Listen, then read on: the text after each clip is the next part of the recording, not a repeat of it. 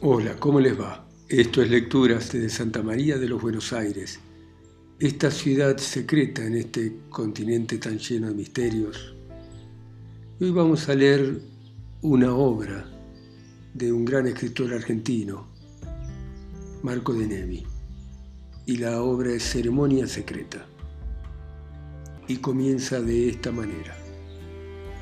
Aún no había comenzado a clarear cuando la señorita Leonides Arrufat salió de su casa. No se veía un alma en la calle. La señorita Leonides caminó pegada a las paredes, los ojos bajos, el cuerpo tieso, el paso enérgico y casi marcial, como conviene que camine a esas horas una mujer sola, si además es honesta y por añadidura soltera, aunque tenga 58 años, porque nunca se sabe. Pero, ¿quién se hubiera atrevido a abordarla? Vestida toda de negro, de pies a cabeza, en la cabeza un litúrgico sombrero en forma de turbante, al brazo de una cartera que semejaba un enorme higo podrido, la figura alta y enteca de la señorita Leonides cobraba entre las sombras un vago aire religioso. Se lo hubiera podido confundir con un pope que al abrigo de la noche huía de alguna roja matanza si la sonrisa que le distendía los labios no mostrase que, por el contrario, aquel pope corría a oficiar sus ritos. Marchaba tan deprisa que las rodillas filosas y puntiagudas golpeteaban en la falda del vestido, en el ruedo del tapado, y vestido y tapado le bailaban alrededor de las piernas como un agua revuelta en la que chapotease y de cuyas salpicaduras parecía querer salvar el ramito de hojas y de flores que sostenía reverentemente con ambas manos a la altura del pecho.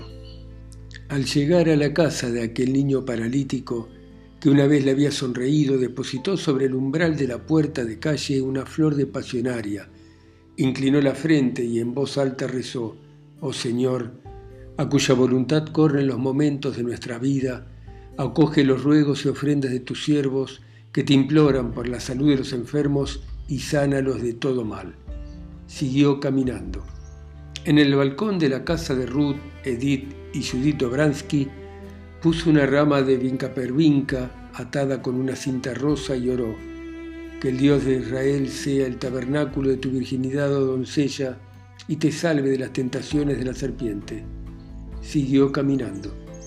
Arrojó tres hojas de cineraria en el jardín de un chalet frente al cual, varios días antes, había visto detenido un cortejo fúnebre y en un intrépido latín musitó Requiem aeternam dona eis, domino y lux perpetua luce et eis. Siguió caminando. Ahora le llegaría el turno a Natividad González. A esa mujerzuela le dejaba diariamente desde hacía meses una ostentosa rama de ortiga. La señorita Leonides tenía decidido que la rama de ortiga fuese como un esqueladón sin usar malas palabras, pero con todos sus puntos y comas, se invitara a la destinataria a mudarse de barrio. Pero Natividad González parecía ser analfabeta al idioma de la ortiga y no se mudaba nada, de modo que la señorita Leonides se veía en la penosa obligación de insistir en sus urticantes intimaciones de desalojo. Pero cuando aquella mañana se detuvo frente a la casa de Natividad, cuando abrió la cartera y conteniendo la respiración a fin de volverse inmune al veneno de la ortiga, extrajo su mensaje. Cuando iba a colocarlo sobre un umbral, un rayo cayó sobre ella y la fulminó. El rayo era Natividad, la cual Natividad, con cara de no haber dormido, con cara de haber estado toda la noche en acecho, pálida y despeinada, se plantó frente a la señorita Leonides y se puso a insultarla clamorosa y concienzudamente. La llamó con nombres erizados de R's y de P's como de vidrios rotos, le adjudicó imprevistos parentescos, le atribuyó profesiones a las que se suele calificar ya de tristes, ya de alegres, la apostrofó como los peores pecadores seremos apostrofados el día del juicio y en fin, la exhortó a perpetrar con la pobre ortiga los más heroicos y los menos vulgares usos y abusos. Se hubiera dicho que Natividad se había multiplicado por cien y que las cien Natividades chillaban todas juntas. ¿De dónde sacaría aquella mujer tantas palabras? La señorita Leonides tuvo la aterradora sensación de una lava volcánica que avanzaba hacia ella y en la que si no escapaba a tiempo quedaría atrapada para siempre como un habitante de Pompeya. Para zafarse del río de fuego y no morir dio media vuelta y todo lo decorosamente que pudo se alejó. Quiero decir que corrió como una loca por cuadras y cuadras hasta que no pudo más. Cuando las piernas se le doblaban como alambre se detuvo, jadeaba, el tambor del pulso le ensordecía los oídos. Debajo de la ropa todo su cuerpo destilaba un mucílago helado. Los pies le latían como corazones. Visqueaba y sentía deseos de vomitar. Tardó un siglo en serenarse. Para ir a tomar el tranvía de un larguísimo rodeo, porque allí mismo se juró no volver a pasar jamás delante de la casa de Natividad. Jamás. Y como reafirmando aquel solemne juramento, arrojó al suelo el resto de las flores que todavía conservaba en una mano y que parecían repentinamente marchitas, quemadas sin duda bajo el azufre de los insultos. Entretanto, una especie de relámpago fijo se instalaba en el cielo y espoleado por esa tormenta apareció como salido de alguna casa el primer tranvía. La señorita Leonides lo tomó se sentó junto a una ventana y una infinita calle compuesta con los trozos de muchas calles comenzó a rodar bajo sus ojos. Se lo conocía de memoria ese itinerario, pero no importa, ella siempre hallaba la forma de entretenerse. Contaba, por ejemplo, los árboles de la acera, salteándose uno que otro que le resultaba antipático. Buscaba en los carteles murales las letras de su nombre Trataba de adivinar cuántas personas de luto vería antes de llegar a la sexta boca calle. Cuando se tiene imaginación, uno no se aburre. La verdad es que estos juegos habían terminado por convertirse en obsesiones.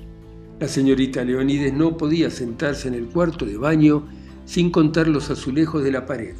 En la cocina solfiaba furiosamente con los ocho vidrios de una ventana. Mientras caminaba por la calle iba agrupando los mosaicos en cruces, en estrellas, en grandes figuras poligonales. A veces el dibujo era tan complicado que tenía que dejar de caminar para terminarlo. Y entonces había que verla de pie en medio del río de peatones, paseando por el suelo un arabesco de miradas que excitaba la curiosidad de todo el mundo. Pero aquella mañana la señorita Leonides no estaba para juegos. Tan pronto como se ubicó en el asiento de madera del tranvía, los céfiros del pensamiento la raptaron y la llevaron lejos, la transportaron hasta la casa de Natividad González. Dios mío, qué lenguaje había empleado aquel basilisco. La señorita Leonides no recordaba concretamente ninguna palabra. Todo se fundía en un mismo galimatías inextricable. Pero que esa fritura estaba condimentada con los insultos más atroces no lo dudaba. Fíjese, una mujerzuela se permitía vejar en plena calle y a voz en cuello a la señorita Leonides Arrufat. ¿Y ella cómo se lo había consentido? Ah, no, era necesario volver a poner las cosas en su sitio. Y comenzó a injuriar mentalmente a Natividad. No disponía del vasto repertorio de la otra, pero ¿qué importaba? Se conformaba con una sola palabra, una palabra terrible, arrastrada y la repetía como una fórmula mágica, como un conjuro, como quien redobla golpes sobre un clavo rebelde. La repetía hasta el éxtasis, hasta el vértigo y la embriaguez angélica. Se imaginaba que aquella palabreja así salmodiada volaba por encima de las calles y los edificios, llegaba hasta la propia natividad, caía sobre la miserable como una lluvia de ardientes alfileres, la derribaba y la arrojaba al suelo, allí le sorbía el orgullo, la juventud, la belleza, aquel maligno vigor que había desplegado con la señorita Leonides y por fin la abandonaba como una nube de langostas a un árbol seco. Y mientras concebía estos seductores destinos para Natividad, la señorita Leonides temblaba en su asiento y hacía pequeños ademanes y gestos espasmódicos de modo que la señora sentada a su lado podía pensar que la señora del turbante abacial no estaba en sus cabales. O tal vez pensase, como alguien lo pensó, que la había reconocido y que toda esa mímica era atribuible a la emoción o equivalía a un secreto mensaje cifrado. De pronto la señorita Leonides recordó algo, sí, un pequeño episodio dentro de la gran escena con Natividad. En su momento lo había mirado sin verlo y enseguida el terror lo sepultó bajo sus ondas. pero ahora que esa agua turbia se había evaporado, el pequeño episodio reaparecía. Fíjense que Natividad, mientras acribillaba de palabrotas a la señorita Leonides, había acercado inadvertidamente un pie descalzo a la ortiga y la ortiga la había mordido, como diciéndole, grazna todo lo que quiera, que yo mismo te clavo las uñas, porque así lo ordena mi ama, yo la obedezco a ella, no a ti. Y Natividad había dado un repingo, había apartado el pie de la ortiga como de una brasa y exacerbada más por la humillación que por el dolor, se había puesto a aullar como una loca. Recordándolo, la señorita Leonide sufrió un ataque de hilaridad. Se sofocaba. Debió llevarse el pañuelo a los labios, pero no pudo evitar que los hombros se le sacudiesen y que una ráfaga de risa se le escapara estrepitosamente por la nariz. Espantados por ese ruido, los céfiros soltaron a la señorita Leonides y la dejaron caer otra vez en el tranvía. La señorita Leonides se movió sobre su asiento, tosió, compuso una cara de dignidad ultrajada y se volvió hacia la persona ubicada a su lado. Fue como virar en redondo y chocar con la punta de un cuchillo, porque la persona ubicada a su lado que había creído que era una señora era una muchachita. Confusamente la distinguió rubia, un poco gorda, vestida de luto, y esta muchachita hundida en su asiento, las manos en los bolsillos del abrigo inmóvil y como con el alma en suspenso, tenía el rostro resueltamente vuelto hacia la señorita Leonides y la miraba. Pero la miraba no como una persona momentáneamente sorprendida porque oyó que alguien se reía solo, sino como quien espera esa risa y sabe que después de esa risa ocurrirá una cosa tremenda y ahora espera que esa cosa tremenda suceda.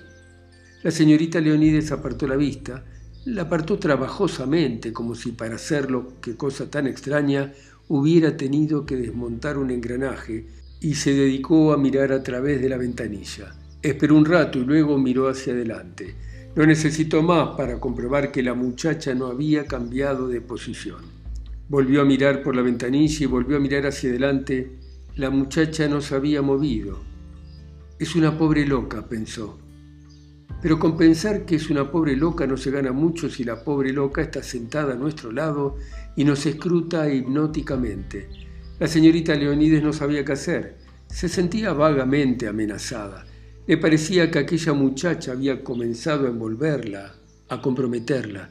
A partir del momento en que las dos se miraron, la joven había dejado de ser una desconocida. Estaba posesionándose de ella, la invadía, le traspasaba una responsabilidad, un peligro, una carga.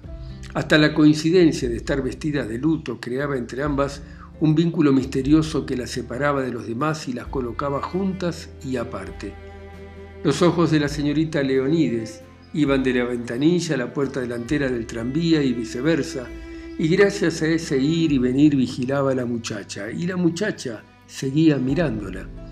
La señorita Leonides abrió y cerró repetidas veces la insondable cartera, carraspeó enérgicamente, canturrió en voz baja, se puso a leer las fascinantes inscripciones del boleto, demostró en todas formas que no estaba intimidada. Y la muchacha seguía mirándola, seguía mirándola, seguía mirándola. Como me siga mirando así, gemía mentalmente la señorita Leonides, Voy a preguntarle si tengo monos en la cara, pero no se da cuenta del papel que hace, o seré yo la que llamo la atención. ¿Tendré algo en la oreja? ¿Se me habrá puesto la cara violácea? ¿Estaré por morirme? Abandonándose a una suerte de vértigo, se volvió hacia la joven. ¿Por qué lo hizo? ¿Para qué lo hizo? Debió apartar rápidamente la vista, pues aquella chiflada seguía mirándola, sí, pero las pupilas que antes parecían esperar algo tremendo ahora se habían hecho añicos. La muchacha lloraba. Lloraba en silencio, sin un gesto, sin un movimiento. Lloraba con las manos en los bolsillos. Encogida en su asiento lloraba. Lloraba y miraba a la señorita Leonides, miraba a la señorita Leonides y amargamente le reprochaba no cumplir con el pacto. ¿Con el pacto? ¿Con qué pacto? La señorita Leonides perdió la cabeza. Bruscamente se puso de pie, pasó por delante y por encima de la joven, literalmente la aplastó, sintió bajo sus pies los pies de la otra, Le pareció que la muchacha intentaba detenerla, que murmuraba algo, pero ella no debía escucharla porque si la escuchaba estaría perdida, perdida para siempre.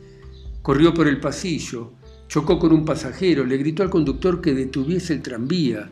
Cuando el tranvía llegó a la esquina, se arrojó del pacífico vehículo como de un edificio en llamas, trastabilló, estuvo a punto de caer, se alejó por la calle a todo lo que se lo permitían las piernas, ni una sola vez se volvió a mirar hacia atrás. Estaba en San Martín. Desde San Martín y Córdoba oyó las campanas del Santísimo Sacramento. La iglesia la acogió como siempre, la recibían todas las iglesias, como el asilo secreto que la ponía a salvo de los infinitos males de este mundo. Después todo sucedió como en el juego de la oca loca, en el que una ficha avanza lentamente, caprichosamente, deslizándose aquí, deteniéndose allá, por un camino zigzagueante dibujado sobre un cartón multicolor, y otra ficha más atrás la sigue, marchando ella también a intervalos hasta que de súbito y cuando el azar lo dispone, la segunda ficha alcanza la primera y entonces las dos, la perseguida y la perseguidora, saltan fuera del camino y van a encerrarse juntas en un escaque como en una fortaleza.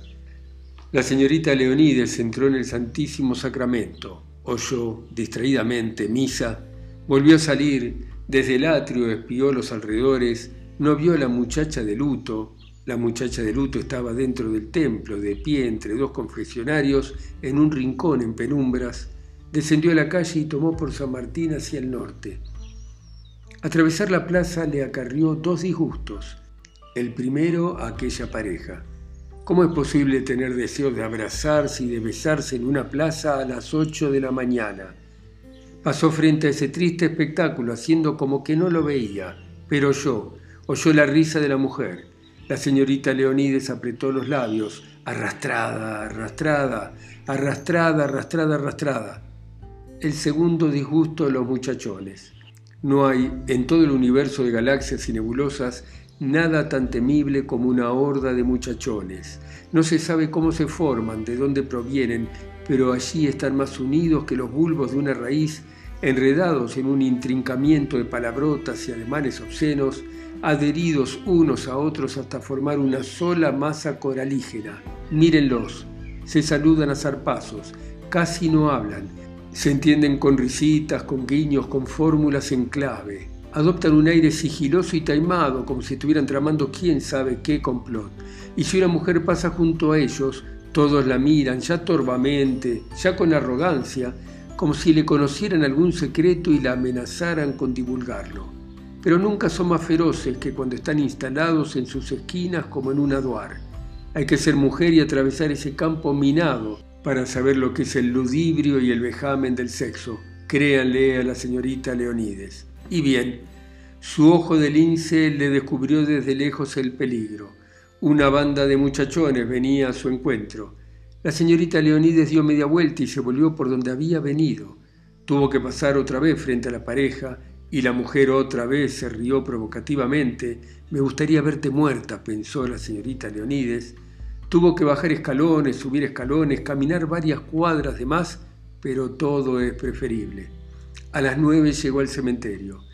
Visitó los tres monumentos iguales de mármol gris. Leyó como lo hacía siempre, en una especie de saludo, las inscripciones que ya comenzaban a borrarse. Aquiles Arrufat, 23 de marzo de 1926. Leonides Liegat de Arrufat, 23 de marzo de 1926. Robertito Arrufat, 23 de marzo de 1926. Hoy no les he traído flores, les explicó en voz alta, porque las que traía me las manchó esa mujerzuela, ustedes saben, esa natividad. Deambuló un rato entre las bóvedas y los panteones. Al doblar un recodo inopinadamente, la vio. Estaba allí, a pocos metros de distancia, como cerrándole el paso. La señorita Leonides se detuvo y las dos se miraron. Ahora podía observarla mejor. Era de baja estatura, un poco gorda, de gordas piernas cortas. La cabeza demasiado grande para aquel cuerpo le parecía aún más a causa de la profusa cabellera rubia que la enmarcaba. El rostro ancho y de facciones algo toscas irradiaba inocencia y bondad como el de una campesina, Y esta semejanza se veía acentuada gracias a una suerte de arrebol, a un curioso abotagamiento que congestionaba aquellos rasgos ya de por sí esponjados, como si la joven sostuviera un enorme peso sobre la cabeza. Por lo demás, vestía ropa de calidad, en cambio, no se le veía ninguna laja, ni guantes, ni cartera, ni sombrero. Y eso era todo. Vaya, pensó la señorita Leonides con alivio, si es una pobre chica inofensiva. Me da la impresión de una extranjera que se ha perdido y quiere preguntarme cómo volver a su casa. Francamente, no sé por qué he hecho tantas historias arriba del tranvía. Era todo y no era todo. Pues alguien nos ha mirado largamente y ha llorado. No se llora porque sí. Después nos ha seguido a través de media ciudad hasta que volvemos a enfrentarnos. Entonces nos mira nuevamente. Ya no derrama lágrimas absurdas. Ahora se queda inmóvil en una actitud de ofrecimiento y renuncia, de súplica y resignación. Y cediéndonos la iniciativa, guarda dolorosamente qué es lo que haremos. Se necesita ser de hierro para rehusarse y pasar de largo. Esa presencia allí es una pregunta que es necesario contestar por sí o por no. Hay que decidirse. Y la señorita Leonides no era de hierro, era de cera y de manteca, de modo que la señorita Leonides, sin pensarlo más, se decidió. Quiero decir que se sonrió, y como si esta sonrisa hubiera abierto de golpe una hendidura en su espíritu, la señorita Leonides se precipitó al vacío e incapaz de dominar sus movimientos, hizo varios ademanes como un saludo. Fue suficiente un mecanismo vertiginoso entró en funciones. Como lanzada por una mano brutal, la muchacha se abalanzó sobre Leonides y la abrazó. Se aferró a su cuello, apoyó la cabeza en su magro busto de solterona, todo su cuerpo le vibraba como si estuvieran flagelándola. Y entre tanto, debajo de la mata rubia se oía un llantito o una risa convulsa, un estertor de animalito enloquecido, una cantinela inarticulada que paulatinamente se transformó en una palabra, una sola, repetida en el tono del más delirante arrobamiento. Mua, mua, mua, mua, mua, mua. La señorita Leonides parpadeaba de estupor. Hasta que la cantinela fue extinguiéndose, la enorme mata de pelo rubio se agitó y se separó del pecho de la señorita Leonides. Debajo, Tímidamente, como una bestezuela recelosa, apareció el rostro de la muchacha. Con una especie de pánico, la señorita Leonides la miró. La miró y no vio los surcos de seda de las lágrimas, ni la frente que brillaba de sudor, ni la sonrisa espectral ya dolorosa, ya regocijada que aparecía y desaparecía incesantemente entre los labios, ni la garganta henchida como un buche de paloma. La señorita Leonides vio únicamente los ojos. Así, con esos mismos ojos, la había mirado Robertito aquel 23 de marzo de 1926. Una piedad inmensa y una infinita dulzura la poseyeron. Supo que ya no podría evadirse. Había caído en una red, estaba capturada, enjaulada, vendida. Ahora la conducirían a donde su cazador lo dispusiese. La joven la tomó del brazo y ambas salieron del cementerio. Bueno, muy bien, dejamos por ahora acá esta ceremonia secreta que comienza del gran Marco de Nevi. Gracias por escucharme ustedes en sus países, ciudades, continentes o islas, a mí que estoy acá solo y lejos, rodeado de pájaros, en Santa María de los Buenos Aires. Chao, hasta mañana.